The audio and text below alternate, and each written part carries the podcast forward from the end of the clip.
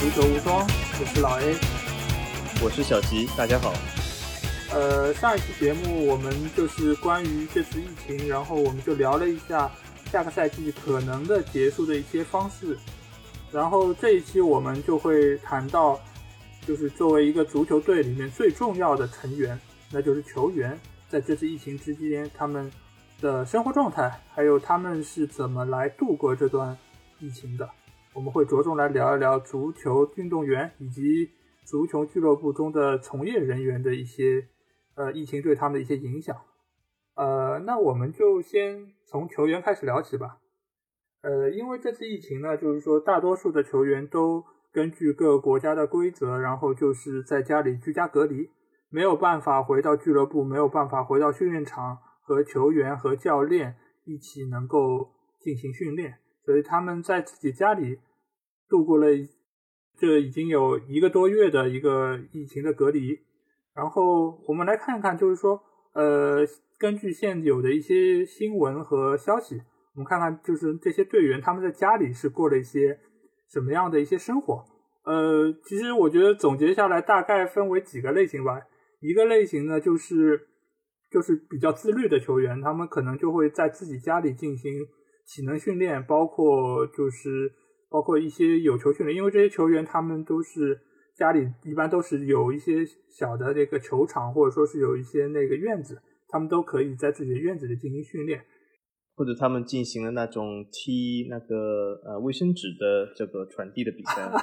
前一阵还是在那个 ins 和那个 trade 上呃挺火的，就是他们各个球员都是。啊，在踢这种卫生纸，然后还传递给下一个球员。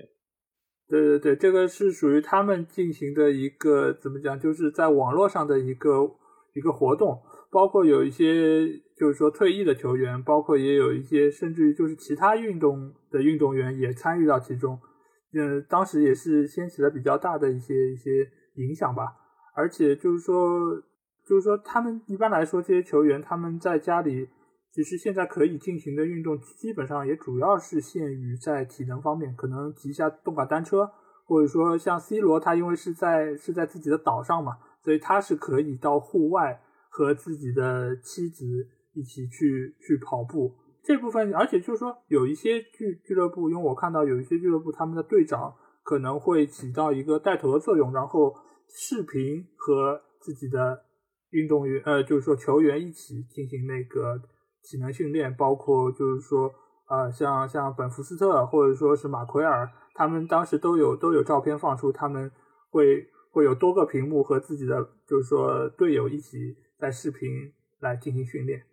这种是相对来说会会比较好一点。还有一种就是很多球员他们还在家里进行了技战术训练。什么是技战术训练？就是很多球员都参加了各个联赛举行的那种游戏比赛。就是足球游戏的比赛，很多那个包括德甲在内，呃，他们就举行了这种呃，在足球游戏上，在非法足球游戏上的杯赛，然后每个球员就操作自己所在球队，然后去参加代表自己的球队参加很多的杯赛。那那老 A，你觉得通过这样的游戏的呃操作和各个球员的参与，你觉得对他们技战术的配合这个意识会不会有提高？因为我其实也是就是足球游戏的爱好者嘛。但是我一直是觉得，就是这个东西，游戏是游戏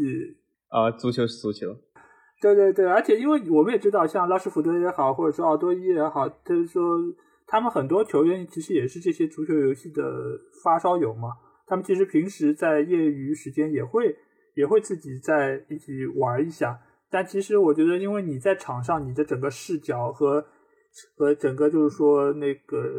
视野的意识，这个其实跟足球也完全不一样。因为足球游戏的话，你可以看到下面有小地图的，你完全可以知道自己的队员是在什么位置，然后你可以有一个上帝视角。嗯，对对对，你直接一脚长传就过去，然后还有一些一些身后球，包括有对吧？有你还可以打一些 one two 这种样子，那这个这个完全都是很。意识很很强。上次我我记得这个礼拜我看到一个消息，就是说是呃有一个爱好者，他是拿着非法里面就是说最强的数值最高的球员是梅西嘛，他然后他是十一个梅西对这个非法里面就是说数值最低的一个好像是一个韩国球员，然后十一个韩国球员对十一个梅西，然后踢了一场比赛。然后就是说，网友在看到这个他这场比赛之后，他们的评价就是，就感觉这个可能四十几的这个球员，他除了就是说可能会有些传球的度上把握的不是那好，但其实基本的传球的完成度还是非常高的。就是你的准确度，包括你的一些一些，就是说他在单个球员的失误方面其实是非常的。低，所以说其实某种程度上来说，可能你作为一个真实，对对对，没有，因为你作为真实球员，你可能你比如说你看中国队比赛或者呃，就你会发现会停球停出三米，这种情况不会在游戏中发生，对，即便你的数值非常糟糕。是的，是的，这这我知道，还有一个主要原因，就是因为游戏它是呃呃没有，就很少人会把这个 FIFA 游戏也好，FM 这个足球经理游戏也好，就是玩九十分钟，所以游戏呢，它是把整个九十分钟比赛它压缩到十分钟，压缩到五分钟，所以说它里面的传球精度要做这种相应的调整，或者其实换句话来说就是相应的提高，因为如果它按照九十分钟这种效率的话，那么很多玩家就会发现，在五分钟之内，大部分球都其实传出了界，或者是没有接到，它的游戏的可玩程度就会下降。啊，所以说这个游戏也是比较无奈的，它会做出这种比较反现实的这种调整。不过我我我觉得我们以后可以有专门一期节目来讲一下，呃，各种各样的足球游戏，其实还蛮有意思的，非法也好，呃，实况也好，足球经理也好。所以我们现在从嗯重新回到那个疫情上。那么我觉得呢，就是说大部分球员呃还是比较自律或者呃遵守了呃该国的政策，但是呢也有呃少部分球员或者少部分教练呃他没有遵守这个呃政策或者这个规则，比如说我们这个呃最特别的一个英超里面最特别的那那一个呃那个魔力鸟。魔力鸟他呃很明显去敲了球员的门，带了三个球员出去做了训练，违反了这个呃呃两米之内的就不接触的这个规则。很明显他是呃违违违反，虽然他最后做了道歉，但是也是做了一个比较坏的影响。然后呢，其实还有好多球员也也有类似的这样的操作，比如说同球队的阿里对吗？他去开了那种派对，然后嗯还有就是。呃，曼联非常感兴趣那个阿斯顿维拉球员是叫格拉利什是吗？是吗？对，是。他也是违反了呃这个规则，晚上还出去和别人见面，对吗？然后还有皇马那个球员呃约维奇，呃他好像现在要上庭了，呃最坏的结果是有可能要判三个月监禁，他就是违反了这个隔离的政策，所以这种这种事还是蛮多的，嗯。呃，所以说各个球员，我觉得在这个期间还是要做这个，因为球员他现在已经是，呃，不仅是其实一个运动员，他还且还代表了这种社区，代表了这个球队，代表了其实社会中的一个呃生活上的榜样的作用。所以说他还是要注意，因为他是一个社会人士，所以他要做好社会的呃模范作用，这个很重要。对，然后关于魔力鸟这件事情，其实有一个非常有意思的点，就是就是最早这件事情被揭发出来的时候，其实这个举报的人他是一个阿森纳的球迷，所以我 就是当对当时这件事情爆出的时候，大家觉得这个是个别人士别有用心的一个一个结果。嗯，那那蛮有意思。不过他们也是的确在呃公园里训练的时候穿了热刺的衣服，所以比较显眼。是的。呃，对他们没有穿一些便服啊，不不过还是还是蛮行，因为他们有总共四个人，还是呃其中呃魔力鸟和恩东贝莱还接触挺多的，所以说呃不过不过呃据传言这次训练其实没有改善他们两人之间的关系，恩东贝莱已经告诉他的经纪人还是要走，说明这个训练还是不成功了。是，然后其实这段时间最负面的一个消息其实是来自于曼城的沃克尔。然后他之前是在是在明确已经是大家需要居家隔离的时候，然后还找了两个应招女郎，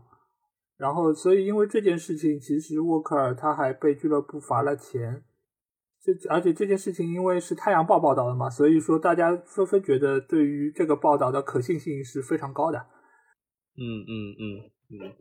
对的，对的，沃克好像呃，他本来就不是一个非常自律球员，他以前在热刺的时候就是类似人，嗯，反反正不是很省油的灯。但是但是有的时候，这我倒觉得，呃，首首先它的产生社会影响是肯定是坏的，但是。呃，这个球员个性本人来说，只要他不违反法律，其实怎么说呢？他在其他的时刻做这样的事，其实也问题不大。但是目前在这个疫情的状态，他肯定是违反了这个规则，肯定是不对的。是的，那我们可以再看一些就是比较就是说正面的例子吧。因为在这段时间里面，因为大家都在居家隔离，然后所以说一些就是说著名的球员，然后呃，他们也是积极的参与到这次疫情之中，然后就是说捐款捐物。包括就热苏斯特里，然后等等啊，包括兰帕德，包括这些俱乐部，他们都会捐一些钱或者捐一些物资，包括食物，包括一些一些，就是说疫情必备的一些物品给到社区，然后给到 NHS 一些帮助，包括很多俱乐部其实都拿出了自己的球场给 NHS 的医护人员来使用，包括还有一些球员，对，包括一些球员，他们还会就是说。打视频电话给那个隔离中的球迷，给鼓励，包括那个啊，那个范戴克，包括还有呃奥奥尔德维尔德，就是说他们都会给自己的球迷打电话，然后鼓励他们能够能够继续支持自己球队，鼓励他们可以挺过这次疫情。其实这个都是相对来说比较暖心的一个一个一个行为。是是。比如说，比如说，我不知道，呃，我们的听众有没有，比如说订购这种球队的啊电视，比如说多特蒙德电视台，它每天都有这个球员在视频上回答球迷的问题和球迷互动，呃，或或者就是说，呃，在视频上和球迷连线，它电视台里面每天都播这种内容，还还挺好的，呃，这样就是说是在俱乐部就是在疫情期间，呃，能做的不多，但是这些东西就是还增加球员粘合度和。就是说，在很多人在居家很无聊的状态下，能够多做一件事也是不错的。对，然后那个之之前就是说，呃，二十家英超俱乐部的队长，他们之前也是呃一起开了几次的那个视频会议，然后他们是在那个呃，因为是亨德森那个利物浦的那个队长亨德森主持召开的嘛，然后他们就是说二十家的俱乐部的队长都同意，他们是。可以，就是说成立一个那个捐助基金，然后和那个英国的卫生部，然后直接联系，然后把这个钱可以直接可以给到需要帮助的那个医护人员这边。所以其实我觉得在这一块，其实也是给其他的一些职业球员或者说是一些呃俱乐部，其实起到了一个很好的榜样，让让他们觉得这个这个在这个疫情当前，其实就是大家都是站在一个。一个一个就是说阵营里面的大家都是一起要把这个疫情给给渡过去，所以说这个东西呢，呃，肯定有很多正能量的东西，但是呢，呃，因为这次疫情毕竟不是一件开玩笑事，所以也有很多其实呃，足球界因为这次疫情，其实有很多球员其实也呃被感染了，甚至有一些和足球相关的人士，呃，因此就是呃失去了生命，对吗？嗯呃，我我觉得这次还是蛮多发的，主要也是因为其实足球涉及到的人员还挺多的，所以说呃，由于这次疫情，它就是说或多或少都会有一些人会涉及其中。嗯，不少球员其实呃生病了，现在基本都恢复了。呃，比如说好像足球界是不是第一个被感染的，就是尤文图斯的鲁加尼，对吗？他已经他已经彻底恢复了，然后他的两个队友。呃，法国的马图伊迪和阿根廷的迪巴拉，马图伊迪已经恢复了，迪巴拉好像还是阳性，在我们录制节目的时候，至少他还是阳性，还还没有呃彻底恢复，他好像是比较症状多一点。但是英超的奥多伊好像也已经恢复了，呃，还有阿森纳的那个塔帅，呃，也已经没问题了。所以说，大部分人是呃，因为毕竟球员年纪轻嘛，所以年纪轻呃，在。这次新冠的影响下，基本都是轻症或者无症，所以基本问题不大。但是有一些呃年纪稍长的，尤其是那些传奇巨星，或者是呃俱乐部的这种呃以前的前巨星、前主席，他们好像没有挺过来，对吧？对，就是包括那个皇马前主席，就是桑斯嘛。桑斯呃，桑斯。对对，因为他也是因为年龄已经比较大了，因为他是皇马的传奇球星嘛。所以他这次也是呃因这个疫情，然后就是不幸去世了。桑斯其实桑斯，我说一下，就是给我留下的印象还是非常非常深刻的。为什么呢？因为小吉是从九八年左右开始完全系统性的看足球，基本是从九六年开始呃开始看足球，但九八年开始成为一个呃完全系统性球迷。就在这段时间里面，其实那个附近那个皇马夺得了其实呃时隔非常久的一个欧冠，就是在桑斯的呃时代。当时就是说是击败了那个尤文图斯，我记得就是米亚托维奇有一个进球，呃，所以桑斯这个时代呢，其实对皇马的新的一个时代，就皇马以前大家都知道五六十年代时候非常强，但中间沉寂了呃不少时间，后来桑斯的时代在九十年代末的时候重新开展的时候，当时就是基本是焕发了皇马的第二春，呃，他所以对皇马的其实这个重新的再崛起其实还蛮重要的。当时我还记得，就是他们夺得了欧冠，还有世俱杯，还呃，所以说，呃，还还是还是蛮那个一个划时代的重要人物。虽然在他的执掌下，皇马没有如今的这个商业帝国的这个成就，但是也是对为如今的商业帝国就奠奠定了一个非常重要的基础，因为他是重新事隔很久拿到了欧冠，还是蛮重要的。嗯，对。然后，其实其实你说到这场比赛，我其实也也也对这个。进球也好，然后对那个比赛其实印象也很深，因为是在门前，因为因为 对，因为我记得是一个就是一个小角度的一个什么，好像就是一比零，对吧？然后然后 对对，然后那个就是比亚托维奇，他那个我印象最深就是他那个非常油亮的那个头，就是他他每次的头都梳的非常一丝不苟，对对，然后就所以这几个画面，其实尽管我不是皇马球迷，但是其实我对这个印象也很深，而且对这个这个主席来说。也因为这一个冠军，也因为是在他呃管理下，才使得之后才会有那个银河战队，才会有皇马接下去那么多年的一个盛世。所以我觉得，对于对于这个俱乐部来说，我觉得桑斯也是一个非常非常重要的人物。而且桑斯的儿子当时也在队中，呃，这次桑斯的儿子其实也是得了那个新冠，但后来他儿子是出院。就是呃康复出院，但是很不幸，就是他的这个父亲因为年纪也大了，各种并发症，还有一些基础病，所以说由于这个导致的基础病的并发，所以他没有躺过去。呃，当当时桑斯儿子，其实我在队中我也记得，当时皇马队中其实好好几个球员，我我都记得，当时为就像你说，为后来的银河战线奠定了很大的基础。当时的耶罗、劳尔、呃米亚托维奇、苏克都在队中，还有那个。啊，各种各样的那个，哎，那个德国门将其实也还不错，所以，嗯，当时皇马还是一支呃挺有意思的球队。虽然我也不是皇马球迷，但是我挺喜欢当时那支皇马。对，是的。然后另外一个就是说，足坛相关比较有名呃因病去世的一个著名人士，就是呃瓜迪奥拉的母亲嘛。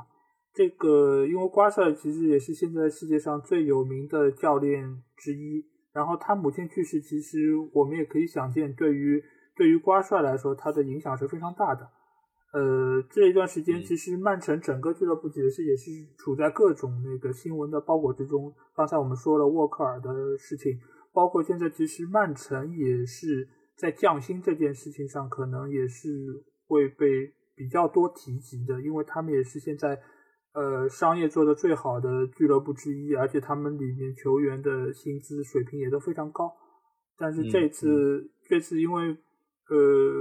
好像说是他们对降薪这件事情上面的分歧会比较大。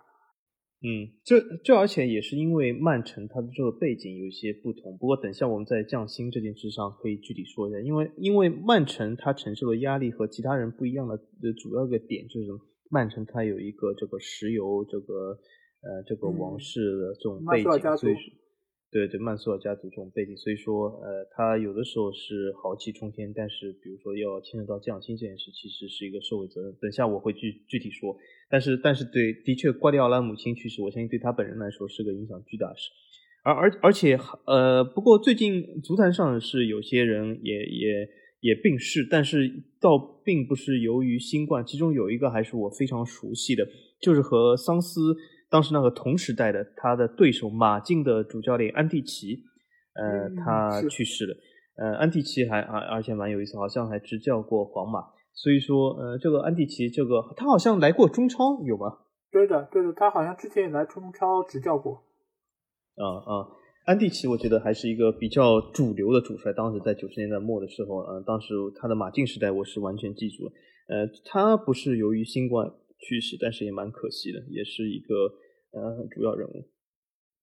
对，然后这一段时间，其实另外一个就是说确诊的新冠的民宿，其实就是利物浦的达格利什。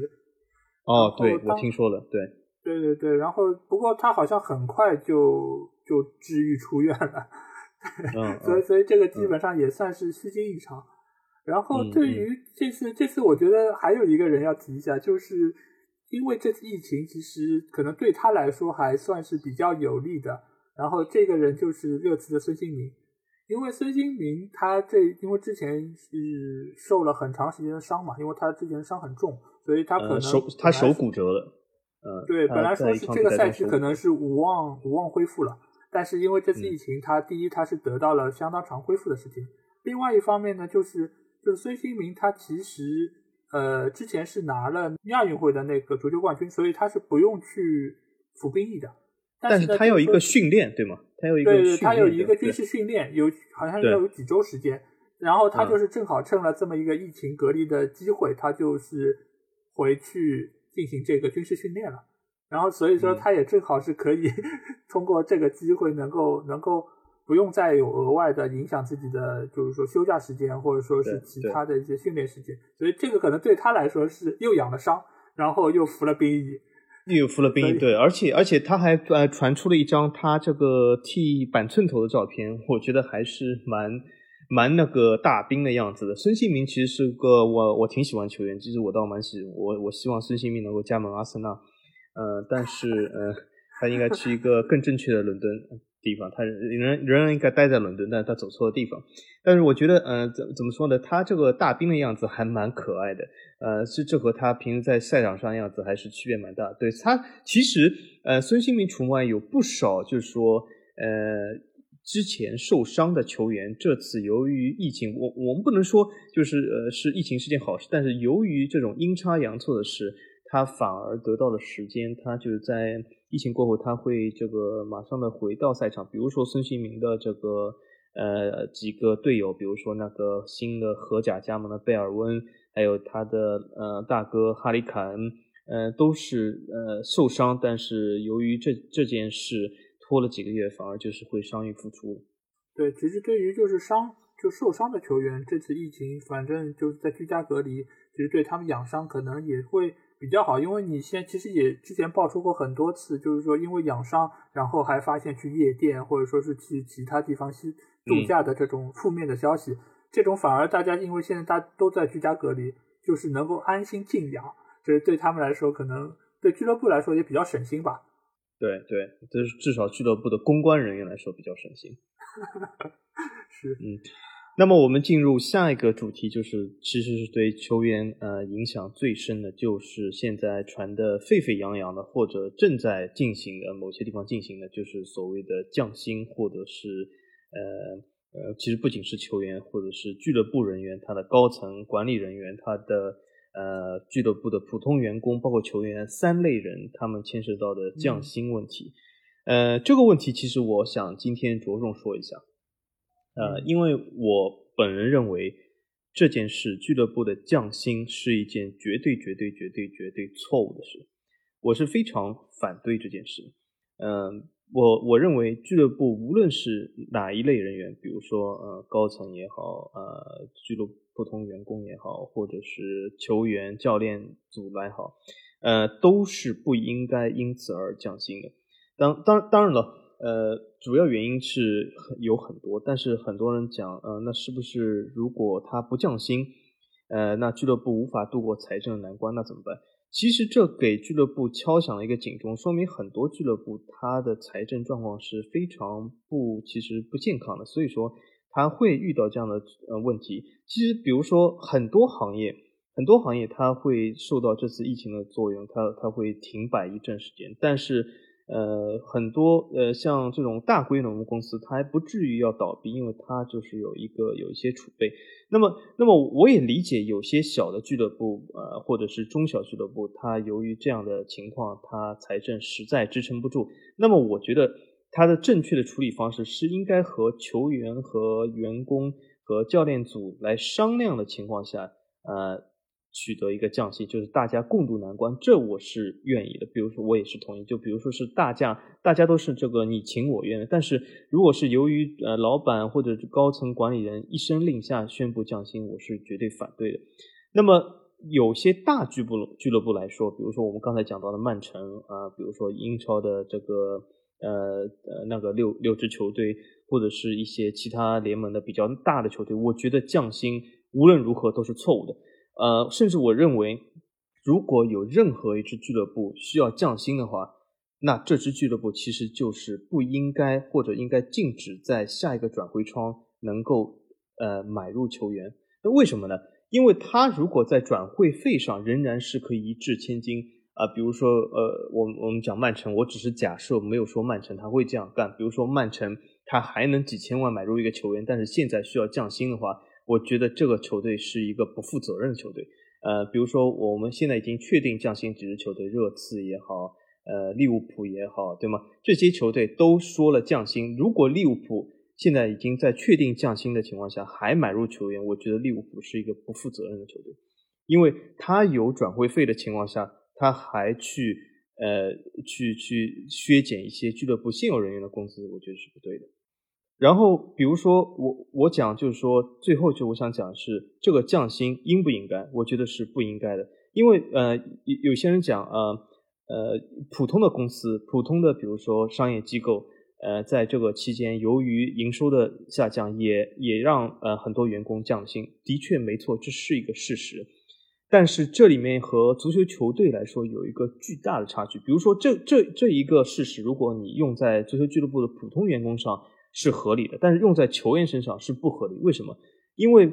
我们平时所生活中的我们所参与的工作，我们会有可能会遇到降薪，呃，这是正常。但是我们这些公司也没有在我们离职的时候要求对方公司，比如说我，呃，我我我现在工作地方，如果明年辞职加入一个新公司，我现在公司是不需要那个新公司来付转会费的，也就是我是离去自由的。但是球员在这个合同里面是离去不自由，他要去加盟一个新的球队，新的球队必须要付出转会费。那如果降薪是合理化，我我我，所以我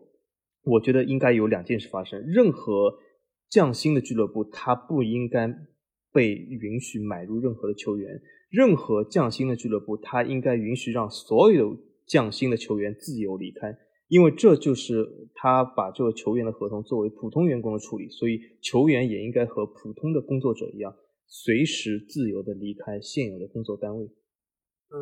，OK，那个小金这这次就是说他他表达了充分就是说他想说的意见嘛，就包括有好几点，但我我我中间有几点是不是那么同意啊？但是我我们一一点点来说吧。就是说，对对对，因为这这次其实面临减薪或者说或者说延迟复薪这件事情，它其实是牵涉到主要是三方面人群，一个是管理层，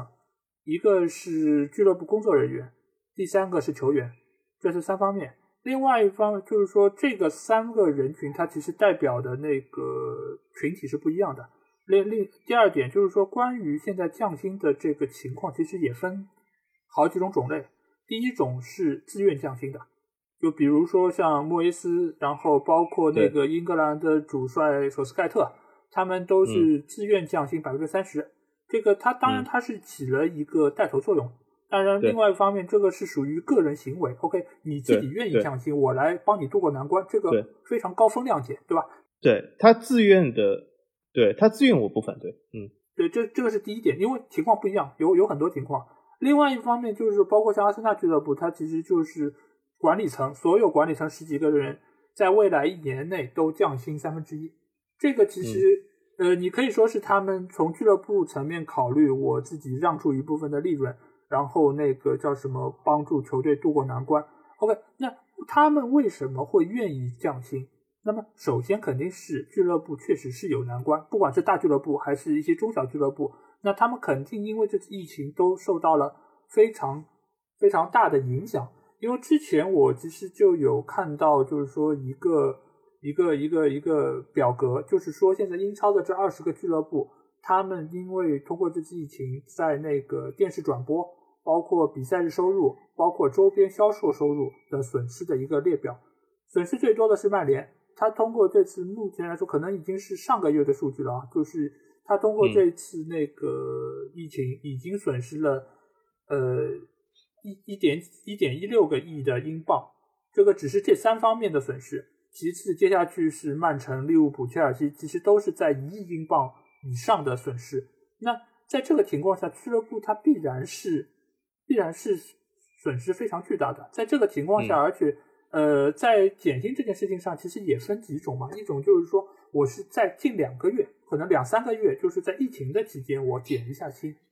而且这个比例也是从百分之十到百分之可能可能最多的，我看到有减百分之七十的。这我也不知道他们具体到底是以什么方式来做，但是这个是一种形式，也有一些，就比如说你像。呃，刚才我说阿森纳他们那个管理层，他就是在未来一年减薪，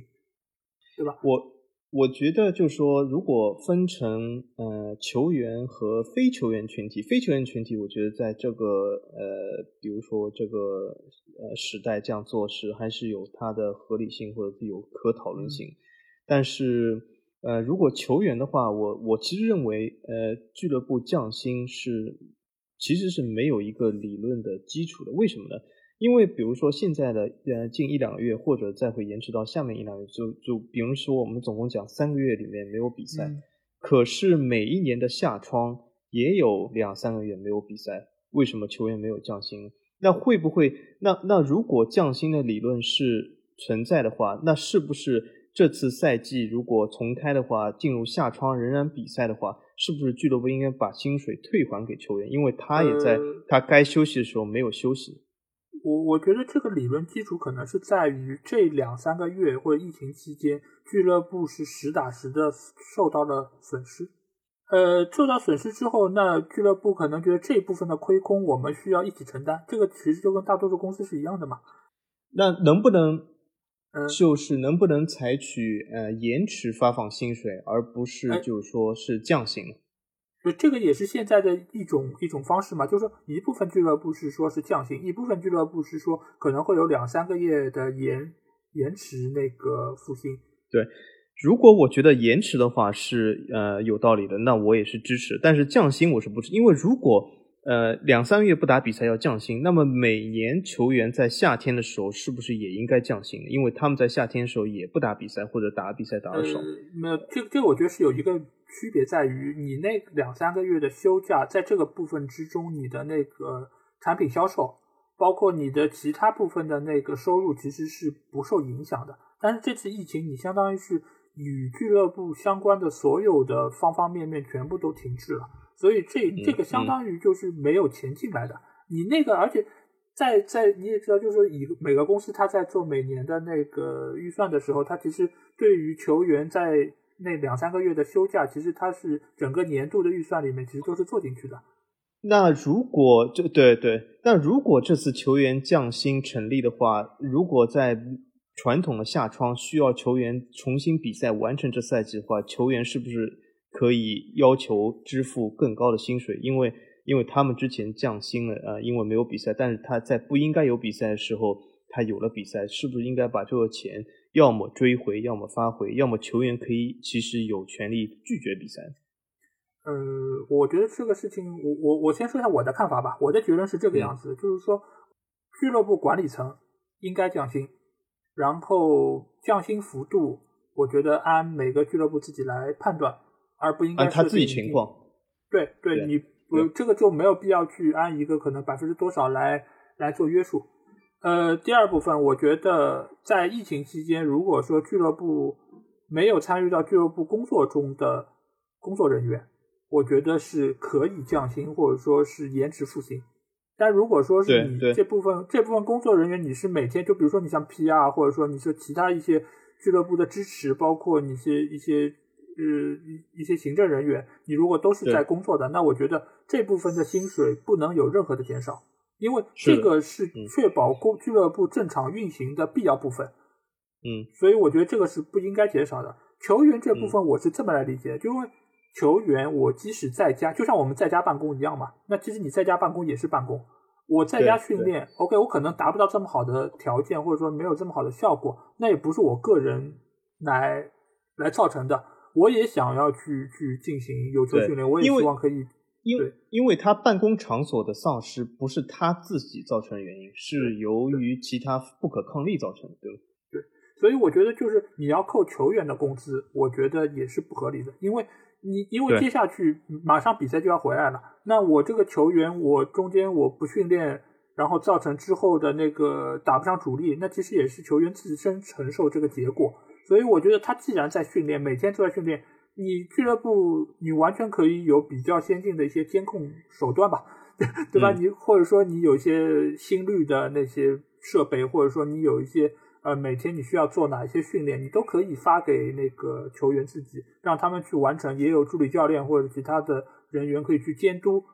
去这些这些职业球员来进行这些训练，这个完全都可以做到。如果你做不到完不成，或者甚至于像沃克尔这样。我我半夜出去找找应招女郎，然后造成了就是说可能对体力的消耗，或者说是对其他方面的一些影响。那我觉得该扣钱就扣钱了，对吧？这个其实我觉得跟所有公司都这是一种惩罚，对对对，这是一种惩罚，对。所以我觉得在如果球员已经做好了自己该做的所有事情的前提下，我觉得是不应该扣球员的工资的。而且在这个程度上，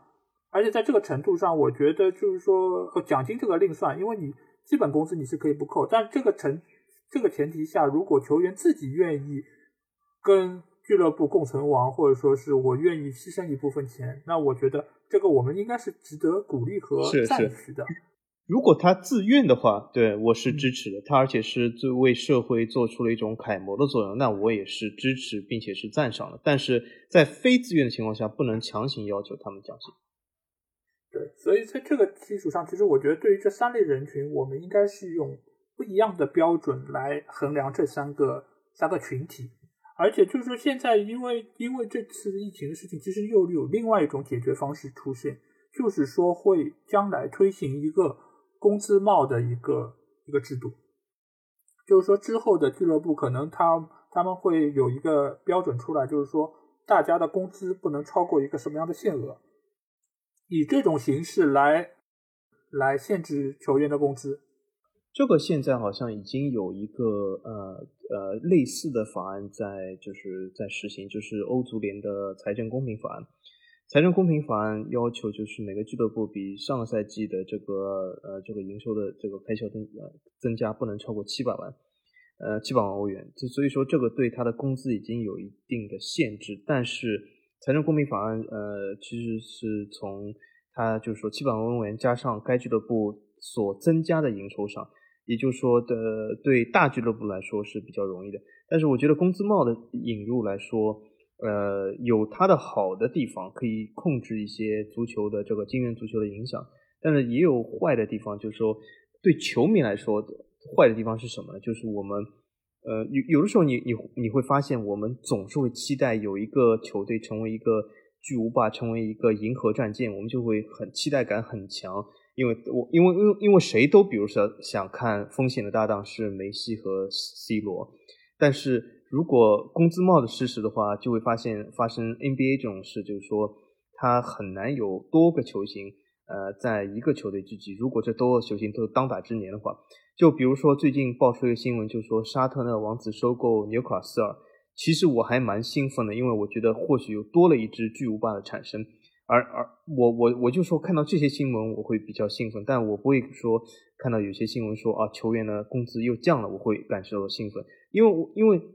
对于我们这种观赏的人员来说，就比如说我们如果看一场电影。一个大制作电影的投入，我们总是蛮期待，但是我们不太会期待一个电影的投入它越少越好，好像不存在这样的事。虽然对呃球队作为一个公司来说有它的财政运营的东西，所以我我觉得吧，呃，我个人觉得这还是欧洲足球对于美国那些运动的魅力，就是说还是呃限制可以，但是不能一刀切的限制。我觉得还是要基于该球队的营收，就欧洲现在这套。制度我还是比较欣赏，就是他的工资帽有，但是是根据球队营收的高低来呃决定高低，并不是像美国 NBA 一样，就比如说湖人，呃，他的营收我相信他远超过一些小城市球队，比如说呃那种犹他爵士那些，对吧？但是但是他的工资帽是一样的，所以这这我觉得其实是不合理的。其实你如果以工资帽这个形式来，它其实就是横向的一刀切。然后这种形式，我觉得如果是针对比如说球队比较少的，就比如 NBA 这种联盟，它可能也就是这么二三十支球队。那我以这种形式，相对来说它受到的影响也不会太大。但是你如果说是，不管你是呃英格兰联盟自己内部这么搞，还是说你是整个欧洲都要这么搞，那我觉得牵涉的面太广。你这样的话，因为现在其实大俱乐部和小俱乐部的差距。其实已经不是一倍两倍这种这种量级来算的。你如果强行搞这种一刀切，那必然的结果就是对于那种豪门球队的打压。那这样对于整个足球行业或者说对于球市来说影响都是非常大的。这个我觉得提出这个建议相对来说可能都是都是在那个中小俱乐部可能他们会受益会多一点。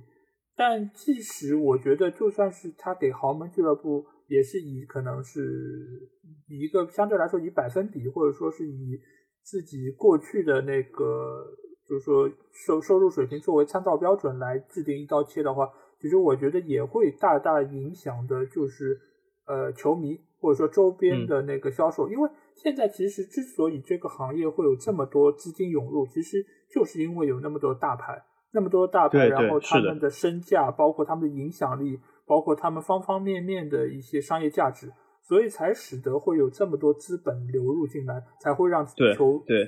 球赛这么好看，对吧？而且，对对对，而且这是一种期待感嘛，就是呃，我我相信永远是，比如说豪华阵容，比如说巴萨对皇马的比赛，我相信永远会比。呃，伯恩茅斯对呃，比如说沃特福德的比赛好看。呃，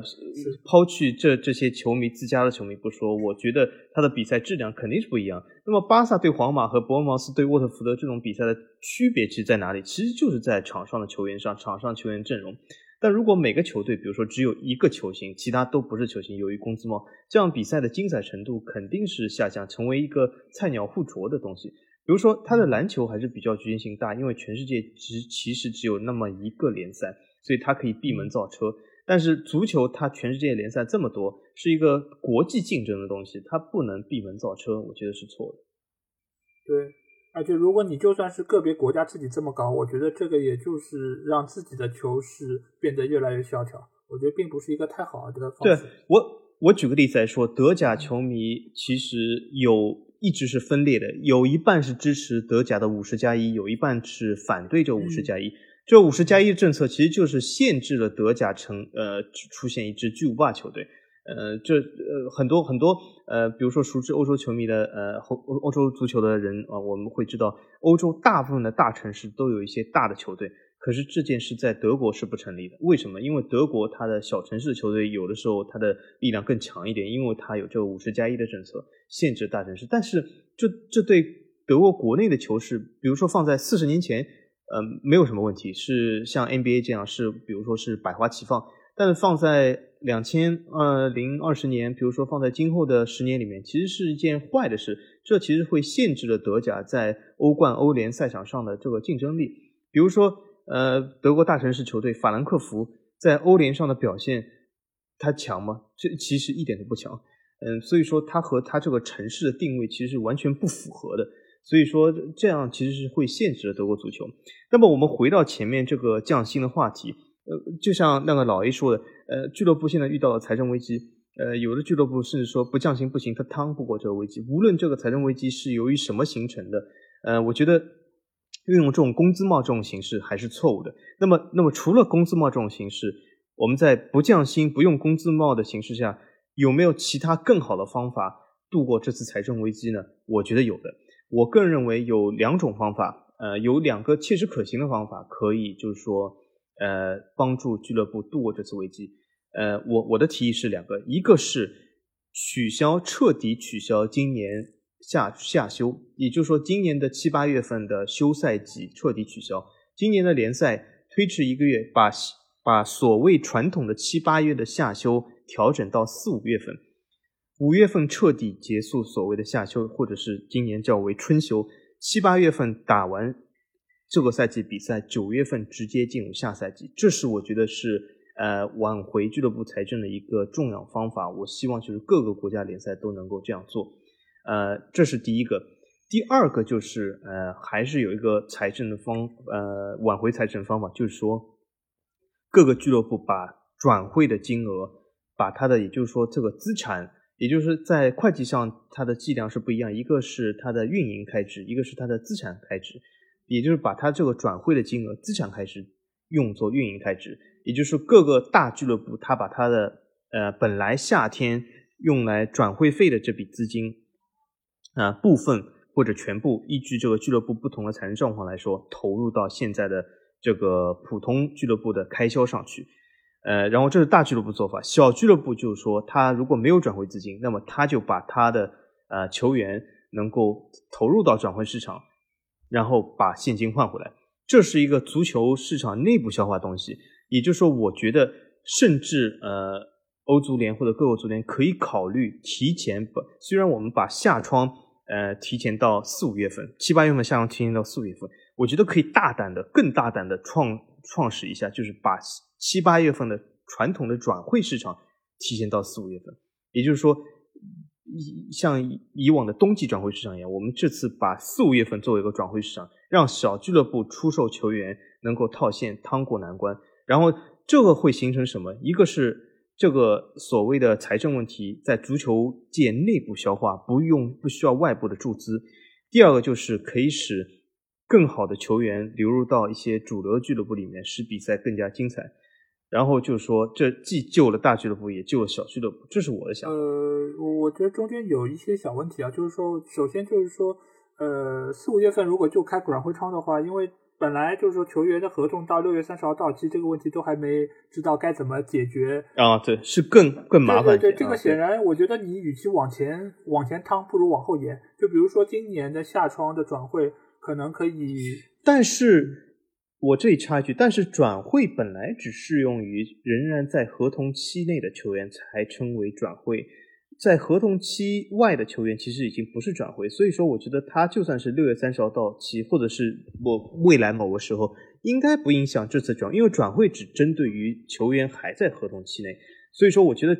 转会窗的提前还是可行，虽然他比如说自由球员的转会或许。没有办法操作，但是普通球员的转会还是可行。呃，对，然后但是你是如果现在转会，你肯定就是说，呃，你是注册时间，你还是要按照就是说从赛季结束之后才开始就身份转变，对吧？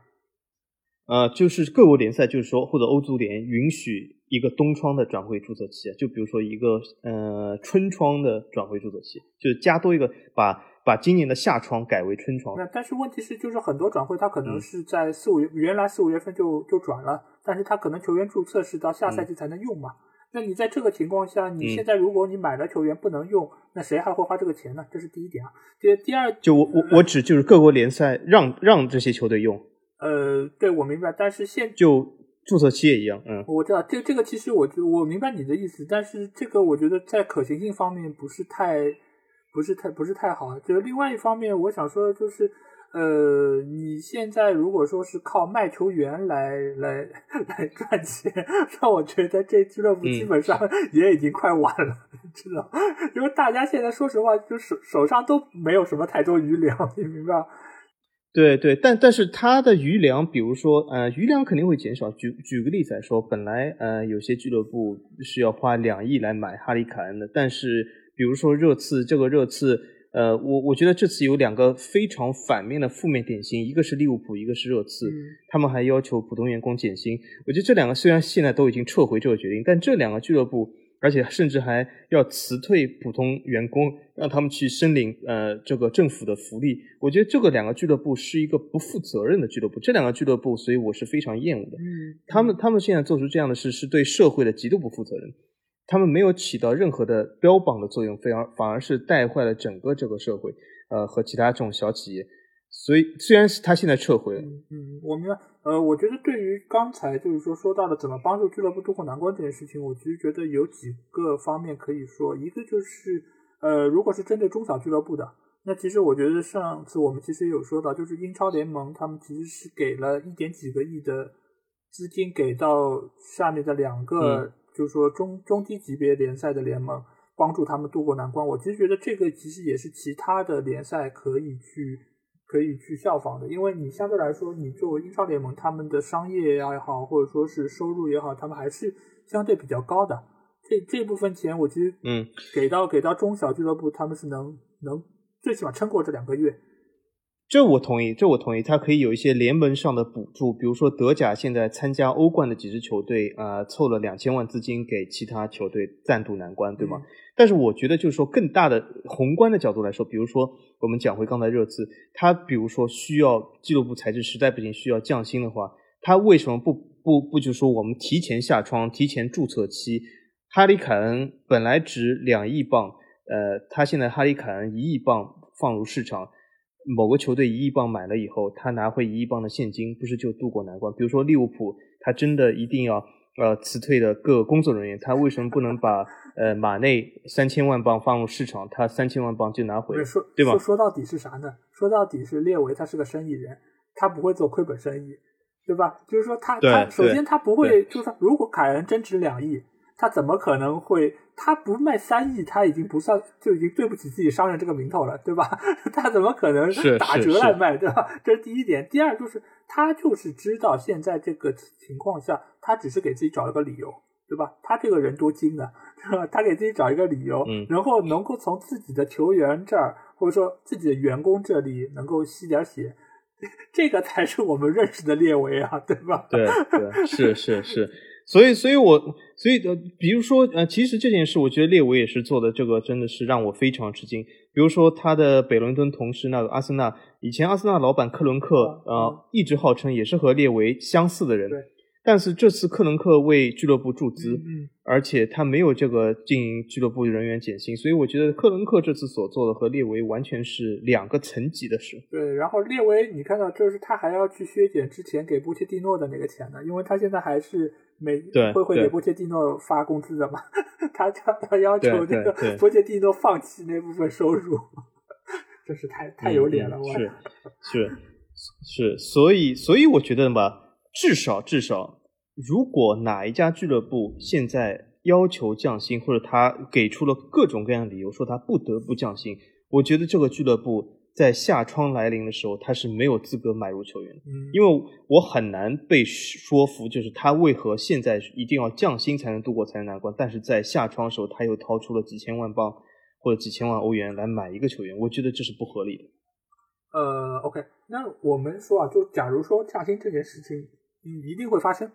那你觉得降多少？嗯，你觉得比较合适？呃，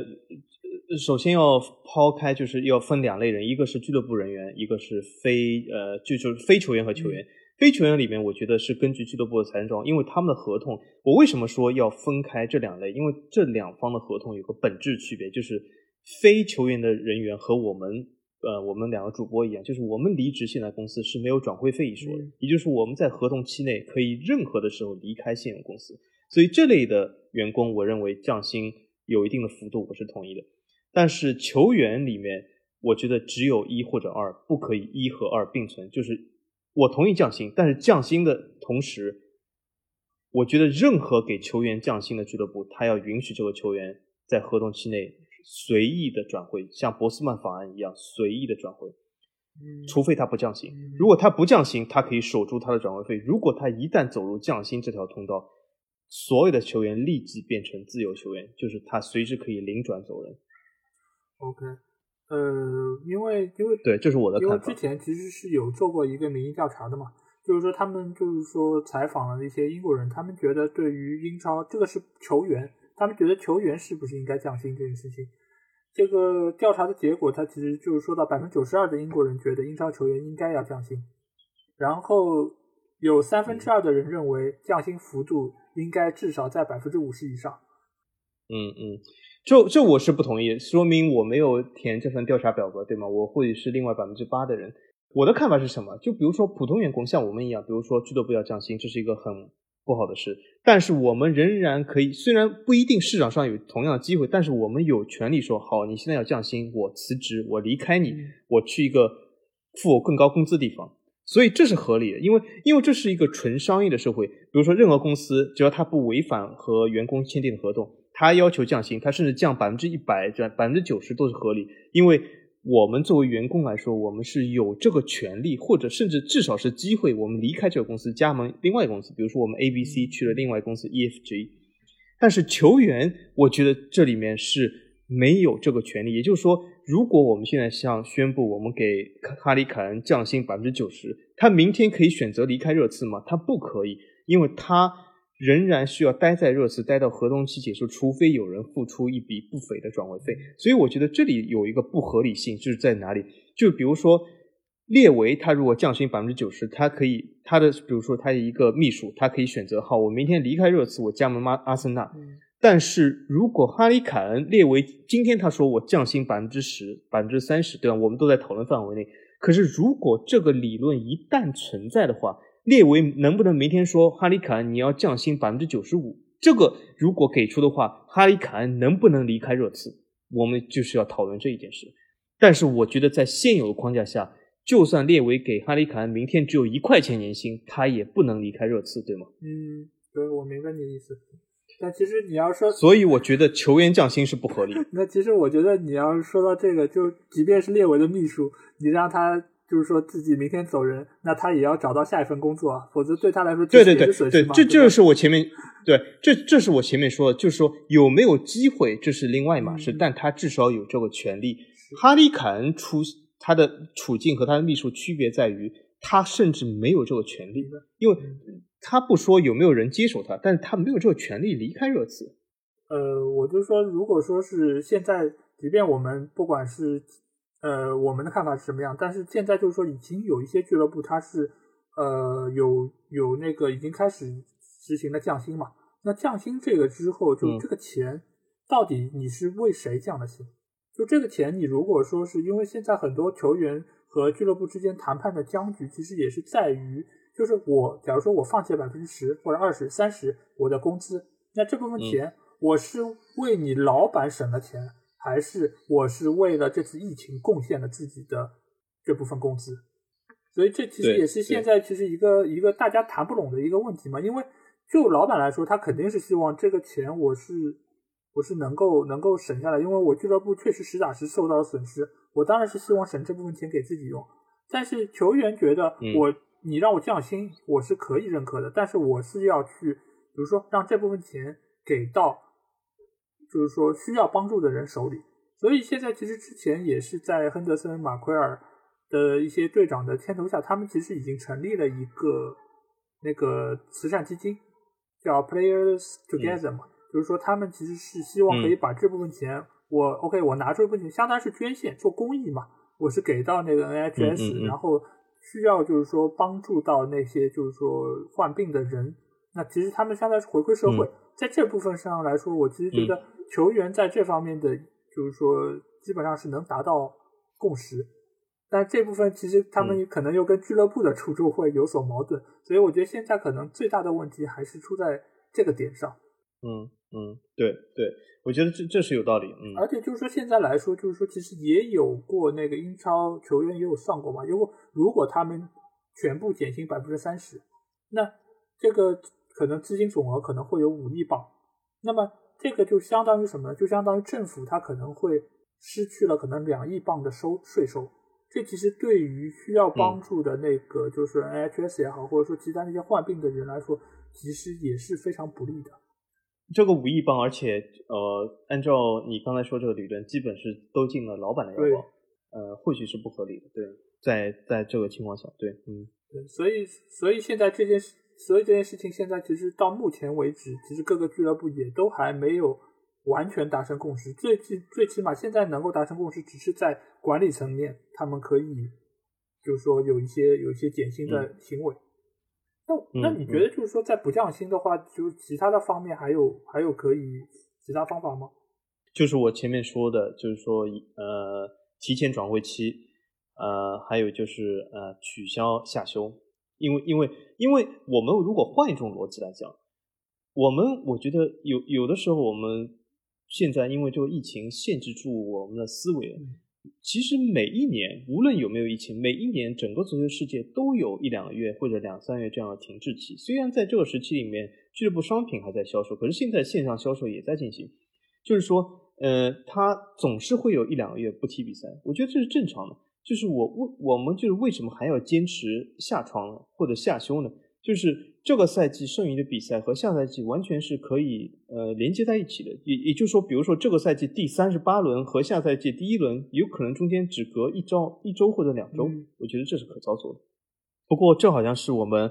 下一期要着重讨论的东西。那个叫什么？就是说，因为我还看到一条消息嘛，就是说，呃，英超的西汉姆他准备就是发售三千万英镑的新股。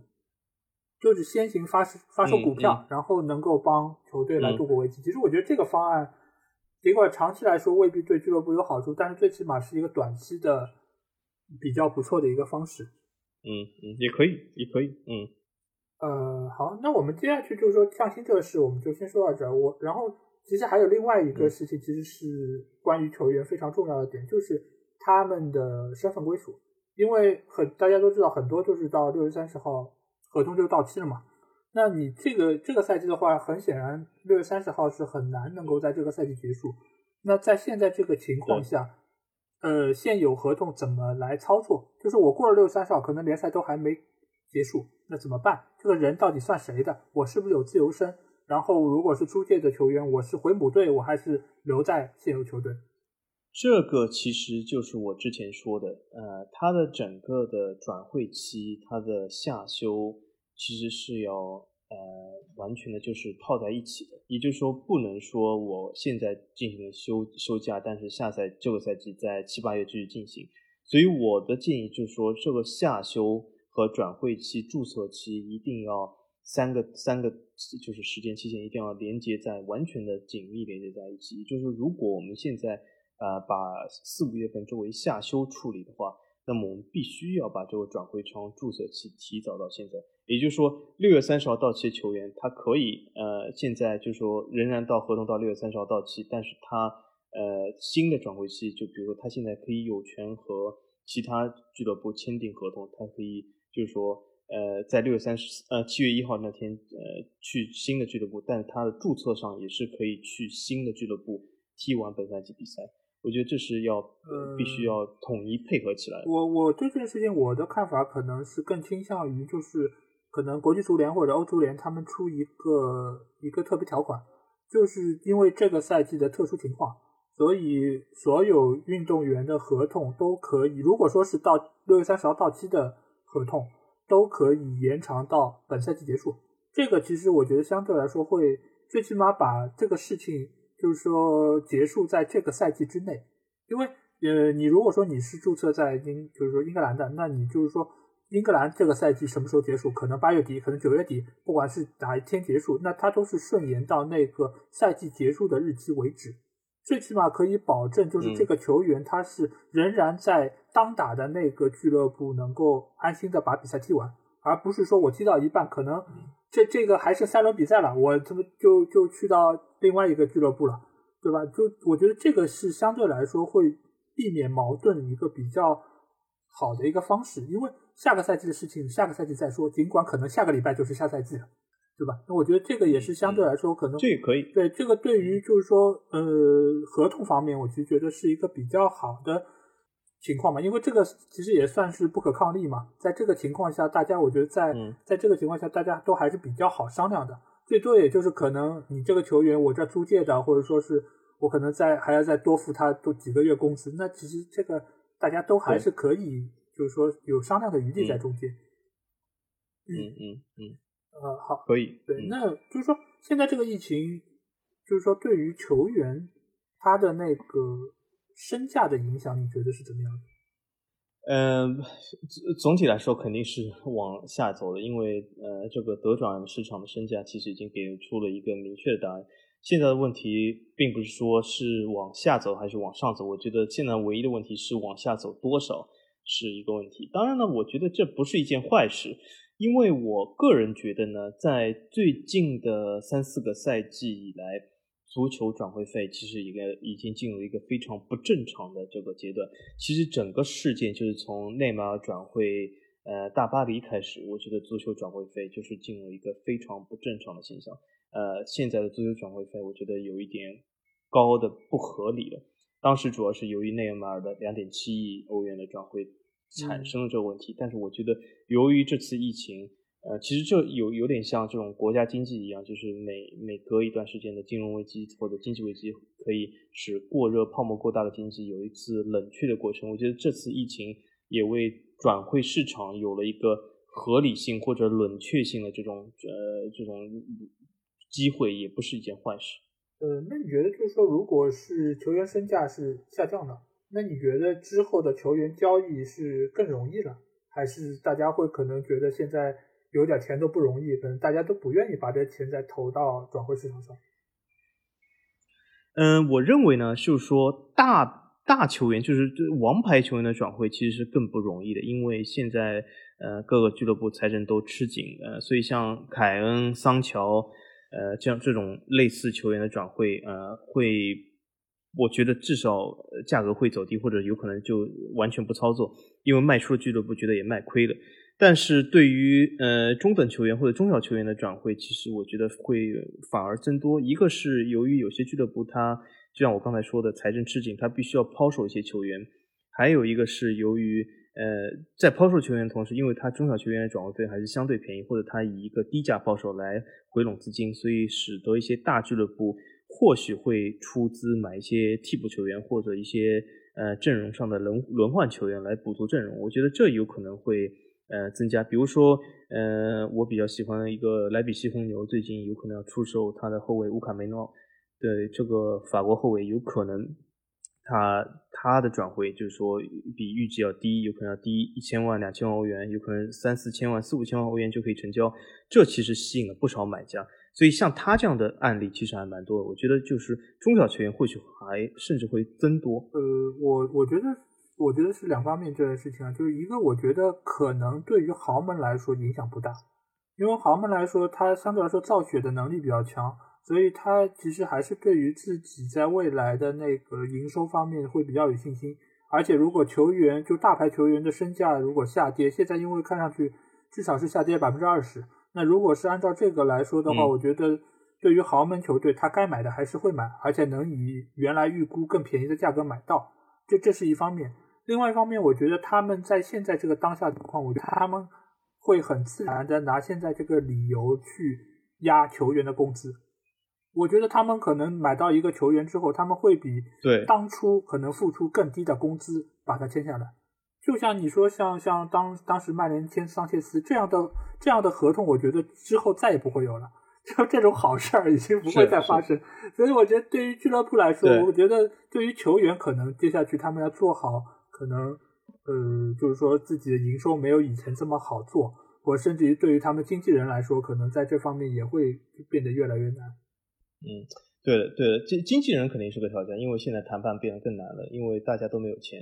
呃，而且而且球员肯定想把降薪那那一部分通过某种渠道再拿回来，那肯定是会难。对我觉得对工资的影响也是会一样的，就是一个是工资，一个是转会金额。呃，所以这这肯定是会造成一些负面影响，但是我觉得并并不是坏事，因为球员的工资也好，呃，现在的就是呃转会金也好，我我觉得都是过热了。对，是的，所以其实通过这么一次疫情，其实对于这个行业，我觉得可以有一个洗牌的作用，其实也未尝不是一件好事。尽管可能未必需要工资帽，但是其实我觉得看着现在的那个转会的泡沫越来越大，其实也是时候把这些泡沫给挤掉了。的确是，我觉得就是最近有一些转会这种金额高到，我觉得都是不合理的。嗯，很多球员就是说他的金额，比如说呃，比如说老 A 喜欢球队曼联，呃，上赛季这个夏窗时候买入八千万买入马奎尔，马奎尔这球员其实我觉得还行，但是值八千万镑，我觉得或许没有，我我我觉得是有泡沫的。啊，这个其实其实也就是泡沫大和泡沫小的区别，对吧？嗯 嗯。那我们就是说，今呃这次节目，其实我们对于球员的各个方面，其实也已经聊的比较多。然后下一期节目，我们可能会着重聊一下，就是对于下赛季的展望。因为这次疫情，其实目前来说已经严重影响到了下赛季可能开赛的时间，包括对各个方面的一些的那个影响。所以我们可能会在下一期节目中再和大家着重聊一下那些其他的方面。好。那这次我们要不就先聊到这儿。好的，大家踊跃评论。希望大家能够在我们下面的评论栏里面跟我们多多交流，因为我们这次其实估计有很多看法，你们可能也不认同。那欢迎大家能够在评论区跟我们提出一些你们想要提出的一些意见和建议，然后我们每一条都会仔细阅读。好，那我们下期见。好，好，再见。